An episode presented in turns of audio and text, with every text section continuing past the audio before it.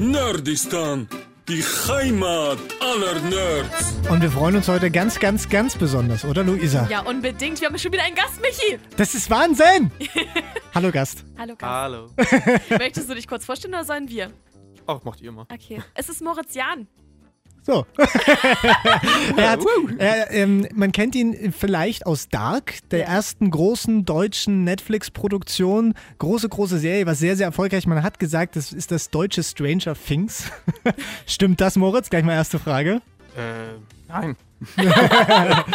Lassen wir so stehen. Und äh, Moritz, er hat auch, ähm, ja, er ist generell Schauspieler, er hat auch vorher schon geschauspielert für die Pfefferkörner zum Beispiel. Dafür, darüber werden wir auch noch reden. Und er macht auch noch Musik. Also ein wirkliches Multitalent, muss man sagen, Moritz. Wirst du jetzt rot? Ich werde gerade ein bisschen rot. Das, das, das wollte ich, wollte ich erreichen.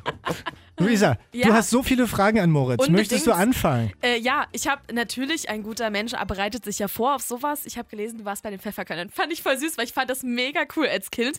Ähm, wie war das denn so, schon als Kind Schauspieler zu sein? cool. Ich habe es wahnsinnig genossen. Ich bin da irgendwie mit zwölf so reingestolpert.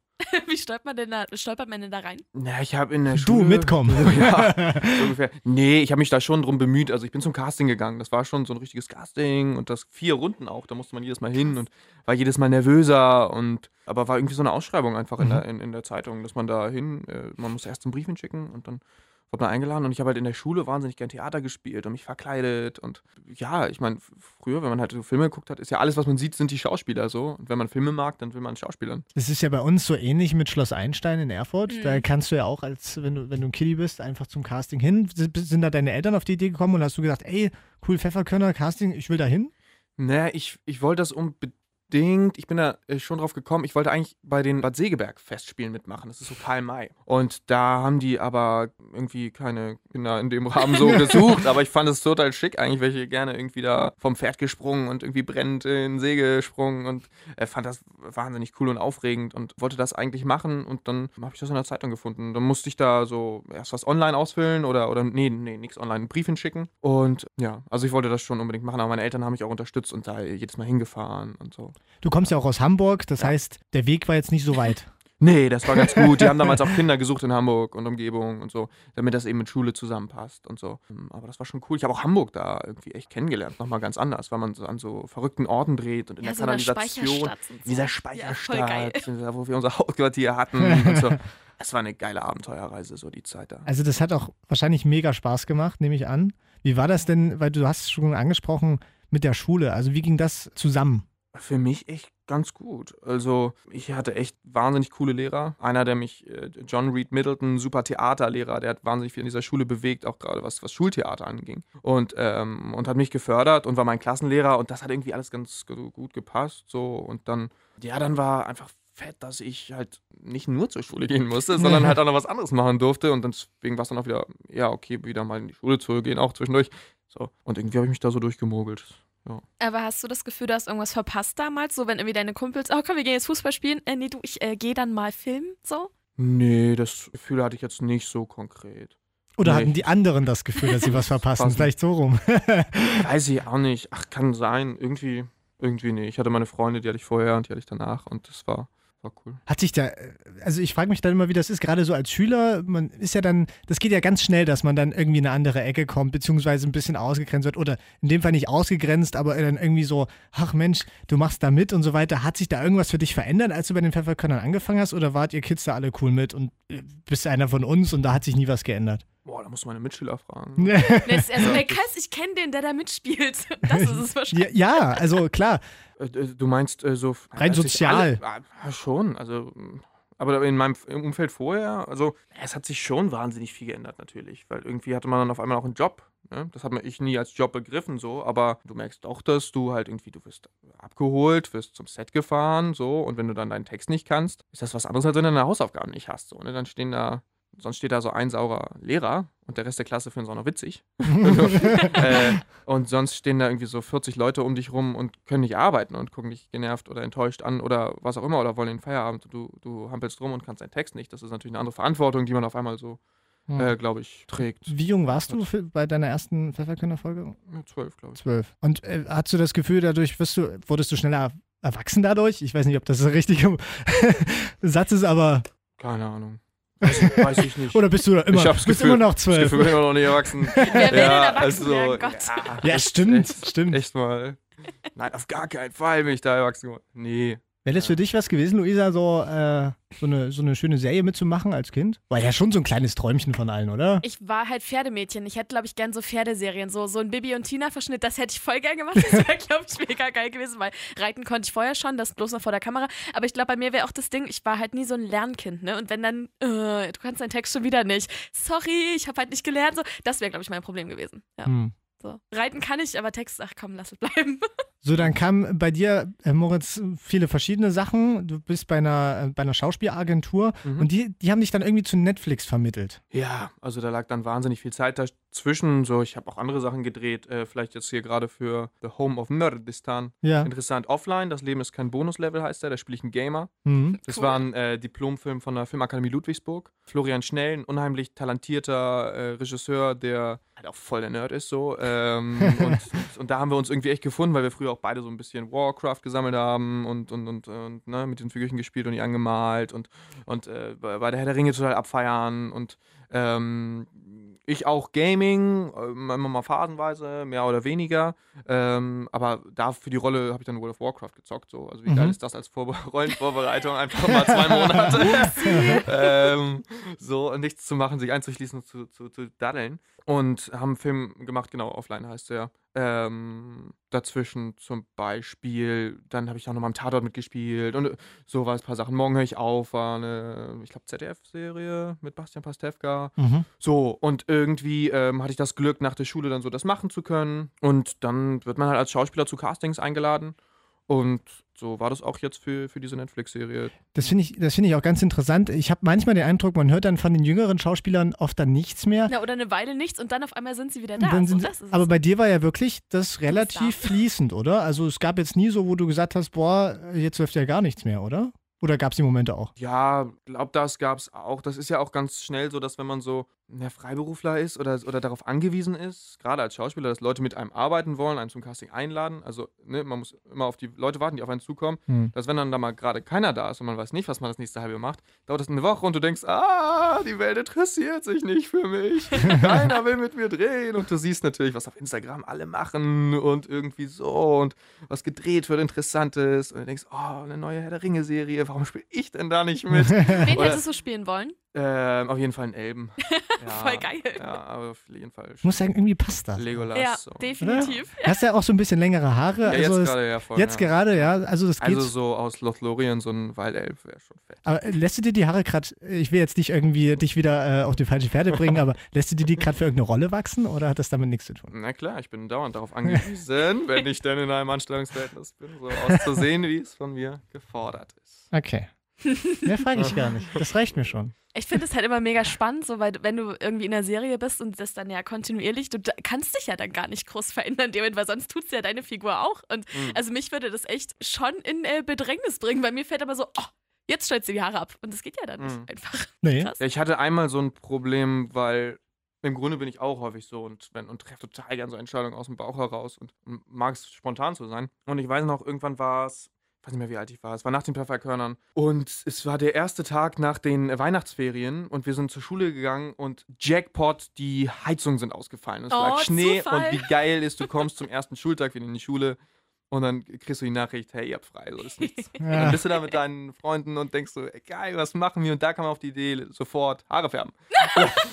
Let's do this? Und sind dann irgendwie, weiß ich nicht, zum nächsten Drogeriemarkt gerannt und haben uns irgendwie, ich fand damals wahnsinnig toll, Blink 182 ähm, und Tom DeLonge und, und so die Frontsänger, die hatten da so schwarze, auch so schwarz gefärbte, weiß nicht, so Skate, so Skate äh, ne, Punk, bisschen Ja. äh, gefärbte Haare und das habe ich wollte ich auch machen und dann haben wir das einmal probiert, dann wurden sie nur ein bisschen dunkler, sind wir nochmal dahin gerannt, haben wieder Oh, zusammengemixt, haben die Augenbrauen auch mit gefärbt und dann wurde es so dunkel Cassis. Ja. So glänzend Aubergine, meine Haare und so mittellang und es sah richtig scheiße aus. Und dann, ähm, die, dann hatte ich die so ein halbes Jahr später und dann irgendwie kam es und ich durfte wieder einen Film drehen. Der hat vier Ecken hieß der. Oh, Und oh. ich weiß noch, wie die Maskenbildnerin gesagt hat, da müssen wir zum Experten.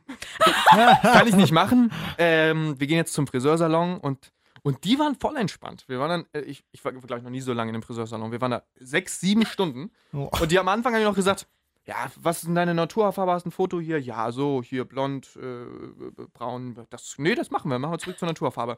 Und n- dann haben die nochmal und nochmal. Und die Haare wurden kaputter und oranger und oranger. Und die Maskenbildnerin, die war so verzweifelt, hat irgendwann den Regisseur angerufen und hat gesagt, "Ah, ich finde, das sieht jetzt nicht schlecht aus, aber geht typmäßig auch ein junger Ire? und ich sah einfach aus wie Pumuckl. Also, ähm, und das, ähm, ich habe dann aber trotzdem die Rolle noch spielen dürfen und das, äh, das äh, hat dann so hingehauen. Aber sowas geht dann natürlich nicht. Also Ja, es war aber also, nicht Pumuckel. Es war nicht Pumuckl. Nee, Der nee. Das, ja. Eieiei. Ja, gut, ähm, das Problem haben wir Gott sei Dank nicht beim Radio. Man sieht halt sei Dank Radiogesicht, ne, da ist scheißegal, wie du aussiehst eigentlich. Ja, aber scheiße auf Rockkonzerten, das ist ja mein Problem ganz oft. Ich gehe viel auf Konzerte, dann so, sorry, ich habe gerade keine Stimme, aber mach dich super im Radio. Das ist natürlich auch nicht viel besser, das stimmt. Aber da hast du natürlich viel mehr zu kämpfen mit dem, wenn du, wenn du dann einmal deine Haare kaputt gemacht hast, dann. Äh, eieiei, ja. Ja. Bevor wir über deine Netflix-Erfahrung, möchte ich sagen, sprechen, hören wir jetzt ganz kurz rein. Der Pascal hat was vorbereitet, was ihr noch nicht über Netflix wusstet. Streaming ist ja wohl das Phänomen der 2010er. Ob nun schwedische Ökokapitalisten oder überdimensionierte Buchhändler. Mit dem Geschäft verdienen sich alle eine goldene Nase. Ich bin Prime. Aber keiner hat sich so in die Herzen der Instagram-Community geschmuggelt wie Netflix. Ja, also versteht mich jetzt nicht falsch, auch bei mir werden monatlich 10 Euro Taschengeld abgebucht, aber allein die Zeit, die wir mit dem Aussuchen eines passenden Films oder einer Serie verbringen, dauert ungefähr so lang wie einmal Bolo kochen. Und ich hasse Kochen. Und während ihr euch überlegt, was ihr heute Abend streamt, baller ich mal ein paar Fakten zu Netflix raus, nur um die Zeit zu überbrücken. Nerdistan. 2007 startete Netflix mit dem Streaming. Davor gab es nur DVDs und Videos per Post. Aus Marketinggründen packte das Unternehmen 1998 in die Pakete, die sie verschickten, eine Aufnahme von Clintons Geständnis zu seiner Affäre mit Monika Lewinsky dazu. Aber oh oh, in einem der Versandhäuser kam es zu einer kleinen Verwechslung. Auf diese Weise erhielten einige hundert Abonnenten stattdessen einen chinesischen Hardcore-Porno. Vielleicht hießen die Darsteller ja dann Netflix und Streaming. Kennt ihr das, Leute, wenn einem die Bitrate beim Netflix-Watchen einfach nicht hoch genug ist? Dr. Nerdistan klärt auf. Einfach Shift plus Alt und die linke Maustaste drücken, dann kommt ihr in ein Troubleshooting-Menü und das erlaubt euch dann, die Bitrate hochzustellen. Das bleibt alles so, wie es hier ist. Und es wird hier, hier nichts dran rütteln. Vorhin hatten wir noch davon gesprochen, das Angebot ist manchmal einfach zu groß für den Feierabend. Die brauchen bestimmt voll viel Speicher, Brudi. Ja, absolut. Und ob ihr es glaubt oder nicht, Netflix hat mehr als einen Petabyte an Inhalten. Und der entspricht übrigens 1024 Terabyte oder einer Million Gigabyte oder ungefähr 62.000 iPhones. Ich will jetzt wissen, wer meinen Taschenrechner in den Wackelpudding getan hat. Oder ich werde hier vollkommen ausrasten. Last but not least, die Genrekönner, die Könige der Kategorien. Nicht die des Flixens, nee. Mit über 76.000 Kategorien ist Netflix aufgestellt. Welche Drogen haben die Texter bitte genommen, um auf Kategorien wie Cool Mustaches zu kommen? Ich meine, okay, auch noch geil, fantasievolle Zeitreisefilme aus den 1980er Jahren und umwerfend romantische Auslandsfilme. Oh mein Gott! Wow! Alles klar, damit danke. Nerdistan. Krass, da waren Sachen dabei, die wusste ich noch nicht. Verrückt. Zurück zu Moritz. Du hast bei Netflix mitgespielt bei einer Serie, die euch da draußen wahrscheinlich auch sehr viel sagt. Dark, das war die allererste große deutsche Serienproduktion auf Netflix. 2017 ging es mit Dark los. Jetzt meine allererste Frage. Wie professionell war das oder hat sich das dann nochmal krass unterschieden zu anderen Sachen? Du hast ja auch Tatort mitgemacht, ist ja auch ein Riesending. Da ist schon jedes Projekt unterschiedlich, klar. Was hier schon sehr besonders ähm, war und ist, äh, ist Teil dieser äh, Vision zu sein, die unsere Showrunner haben. Und äh, Jantje Friese und Baran Boodar, die diese Serie entwickelt haben und ähm, Regie führen und schreiben, was die leisten und wie viel die koordinieren alleine. Und äh, das ist der Wahnsinn. Und die haben diese Welt erschaffen. Und die natürlich über irgendwie so viele Folgen ausschmücken zu können und das, das hat man nicht so häufig und das auch über so einen langen Zeitraum jetzt zu entwickeln und so, das ist ähm, der Wahnsinn. Man hat das Gefühl, man ist da so tief eingetaucht und mit den Leuten so verbunden und arbeitet irgendwie schon so lange an einem Kostümbild, das sich über die Jahre so entwickelt, das ist dann schon sehr, sehr besonders. Ja. Vielleicht kurz zu dir, welche Rolle hast du da gespielt? Bei Dark jetzt? Ja. Ich spiele Magnus Nielsen. Das ist einer, ein, einer der Kids aus Winden und so ein Bauchmensch, Leader of the Packs. Ist, ähnelt der dir als Typ auch sehr, die, die, die, die, die Person, die du spielst? Mm, Ja und nein. Das ist aber die beste. Das, das ist die beste Antwort, die man einem Schauspieler geben kann, oder? Natürlich. Also dann, dann ist man ja schon halb mit drin. Ja, also man muss, ich, also ich suche immer irgendwas, was, was äh, eine eine Schnittmenge mit mir hat, irgendwie die, die, die ich da äh, hervorkitzeln kann und raussuchen kann. Und, und wenn es nur ein kleiner Teil ist. Verändert einen das auch persönlich? Also wenn man einen Charakter spielt und dann in deren Leben eintaucht, in dieser Rolle eben, äh, oder kannst du das wirklich wie Kostüm ist aus und du bist einfach wieder du? Dann kann man das so krass trennen? ich weiß nicht, wie man das, also das kann, glaube ich, jeder unterschiedlich. Aber ich lerne damit umzugehen.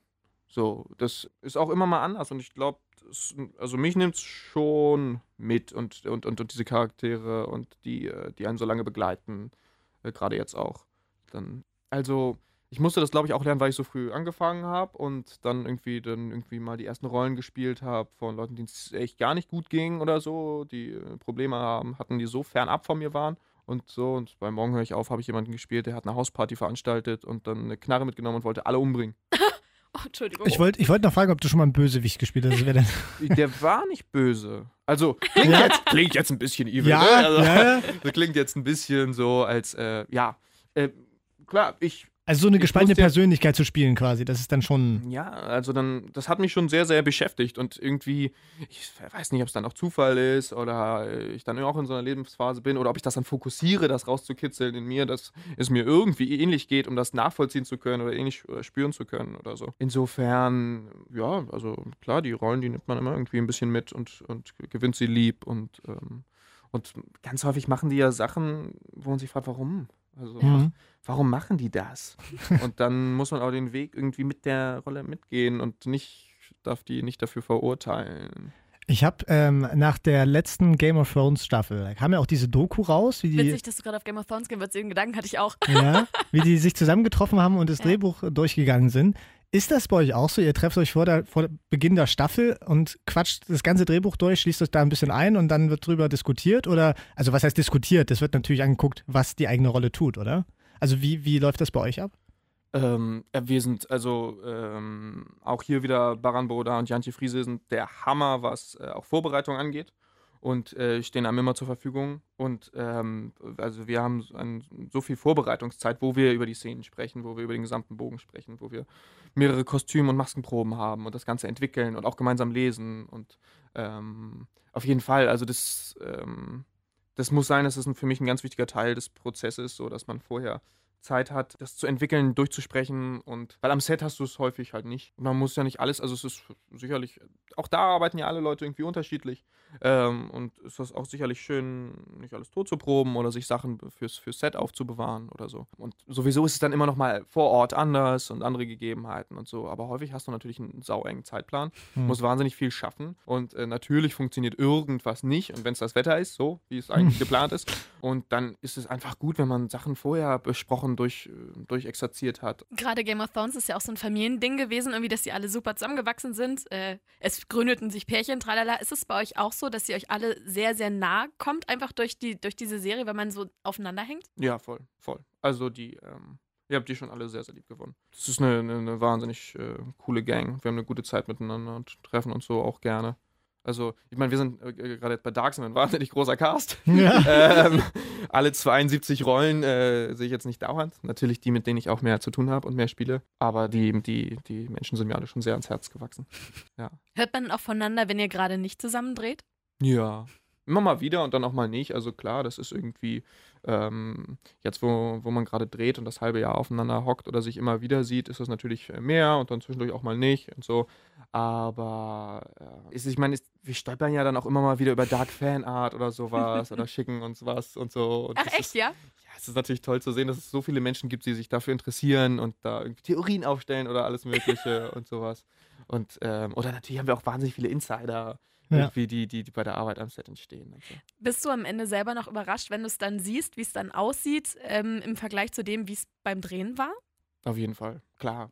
Also, auch wenn ich mich dafür äh, sehr stark interessiere, so für die, für die filmischen Mittel und das ähm, gerade bei so einer Produktion wie Dark unheimlich toll ist zu, zu, zu sehen und zu bewundern, was da stattfindet und was die aufbauen und äh, was die an technischem Equipment da haben und wie sie es umsetzen, geht mich das und muss es auch wenn ich arbeite als Schauspieler, äh, mich nicht tangieren. Also dann muss ich wirklich versuchen, das alles auszublenden und dann interessiert es mich nicht wirklich, was jetzt, wie sie es drehen und wie sie es auflösen und wie es nachher geschnitten ist und so. Das ist nicht mein Teil, das ist nicht mein Job, dafür bin ich nicht da in dem Moment. Ich mich, mich interessiert, was meine Rolle macht und was ich da gerade äh, fühle, nicht oder was mir gegeben wird oder mein Gegenüber mir gibt. Oder und deswegen ist es natürlich toll zu sehen, nachher, wie alles zusammenkommt. Und dazu kommt ja, dass ich bin ja nur ein wahnsinnig kleiner Teil.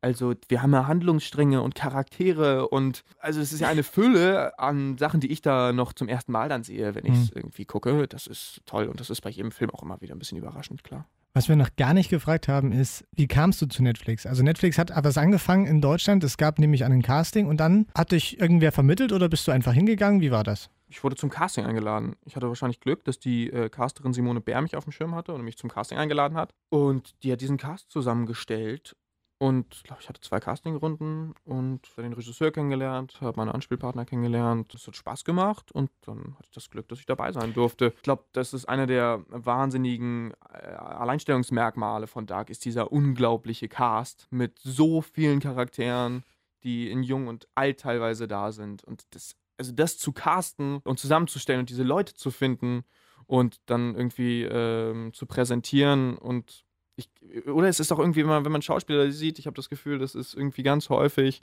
Louis Hofmann hat das mal in irgendeiner Rede äh, ganz toll zusammengefasst, dass, ähm, äh, der auch bei Dark mitspielt, Louis, der, ähm, äh, dass, dass so die Stadien von einem Schauspieler, die sind so, huch, wer ist das denn? Das ist das Erste. Dann, ah ja, der schon wieder. Und das Dritte irgendwie, äh, oh mein Gott, den gibt's ja auch noch. Und, ähm, und es ist so, so häufig klar, dass man irgendwie die gleichen Nasen immer sieht oder Ja. so. Und Das stimmt. Ich finde, da ist unser, unser Darkcast schon einmalig irgendwie. Das schaffen ja, finde ich, die Netflix-Serien generell meistens Mhm. mit einem völlig neuen Cast oder Leute, die man jetzt noch nicht so oft gesehen Ja. hat in, in Serien oder generell, dann richtig geile Dinge aufzubauen. War das dir da eigentlich schon, als du da ähm, bei dem Casting warst und als sie dann gesagt haben, jo, machen wir, wusstest du schon, wie groß das ist, wie groß das geplant ist oder hatten die da so, so die ersten Anhaltspunkte, wo es hingehen soll? Ich wusste schon, also anhand der Geschichte wusste ich schon, was das für ein Universum ist so und was da aufgemacht wird. Und äh, die, die erste Staffel, die endet ja auch mit Fragen.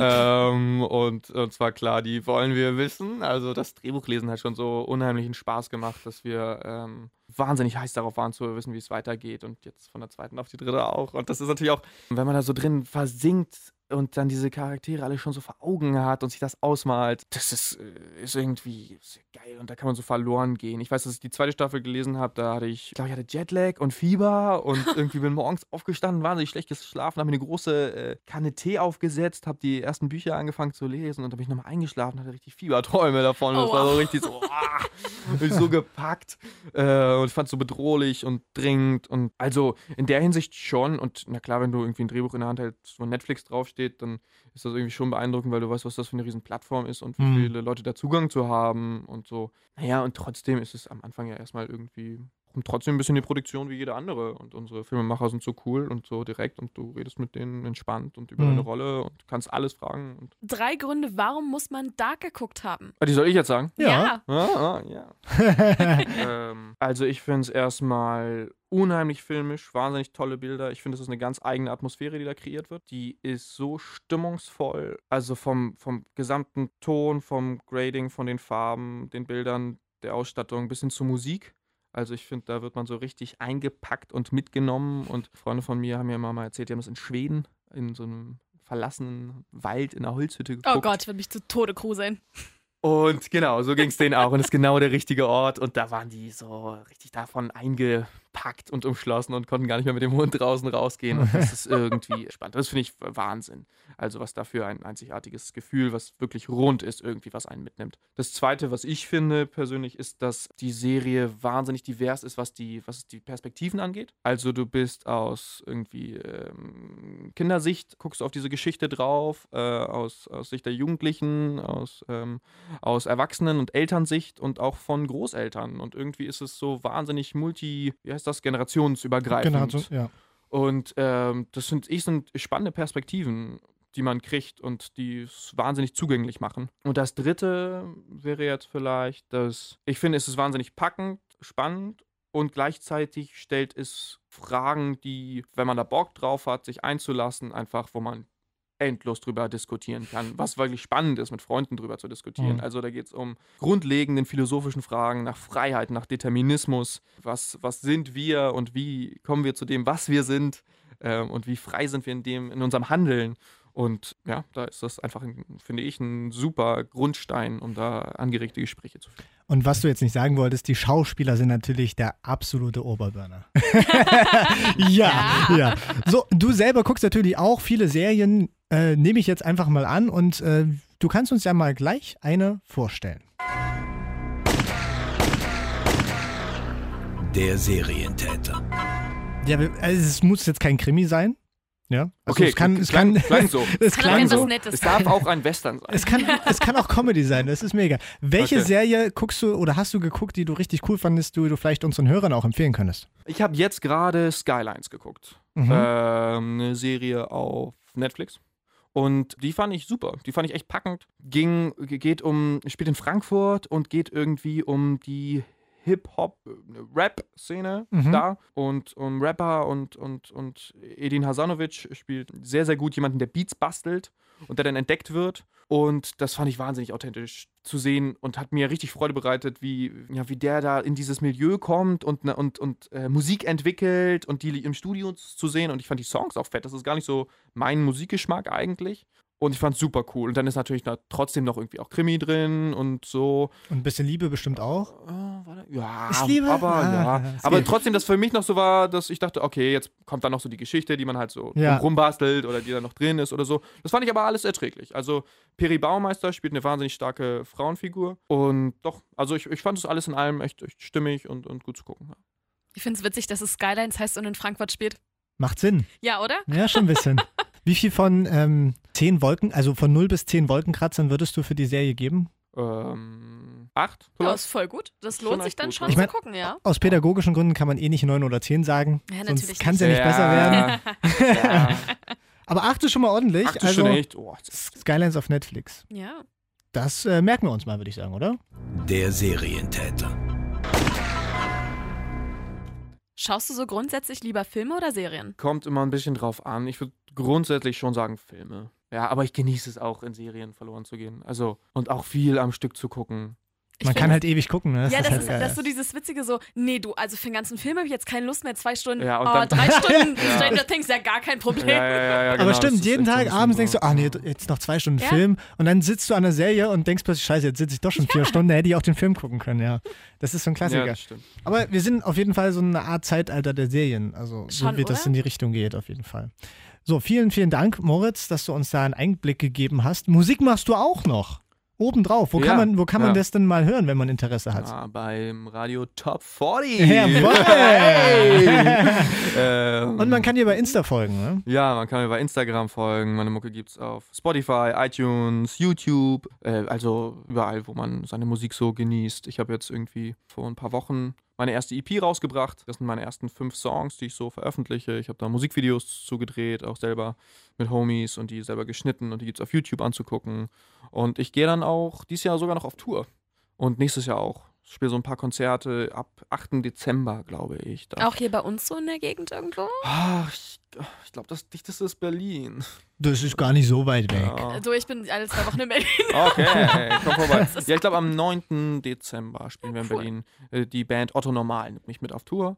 Hm. Und in Hamburg und Berlin am 8. und 9. Dezember bin ich auch mit Vollbesatzung mit fünfköpfiger Band. Also, ich muss sagen, Musik kann er, Schauspielen kann er, äh, kann er. Moritz Jan, vielen, vielen Dank, dass du da warst. nee, warte, Dankeschön. nee, eins fehlt noch. Eins fehlt noch. Fußball kann der auch Fußball noch. kannst du auch, aber da müssen wir eine ganz andere Folge nochmal machen. Also wenn du nochmal in der Gegend Ich bist, sag Bescheid. vorbei Ja. eine Fußballfolge auf jeden Fall. Dann jeden wünschen wir dir ganz, ganz viel Erfolg, äh, viel Spaß bei der dritten Staffel. Die ist, ist jetzt schon durchgedreht oder wird das jetzt noch, ist sie noch in der im Dreh? noch, äh, Ist noch ein Dreh. wir sind dabei. Es gibt auf jeden Fall eine dritte. Es gibt eine dritte Staffel. Das, das, das kann man soweit verraten.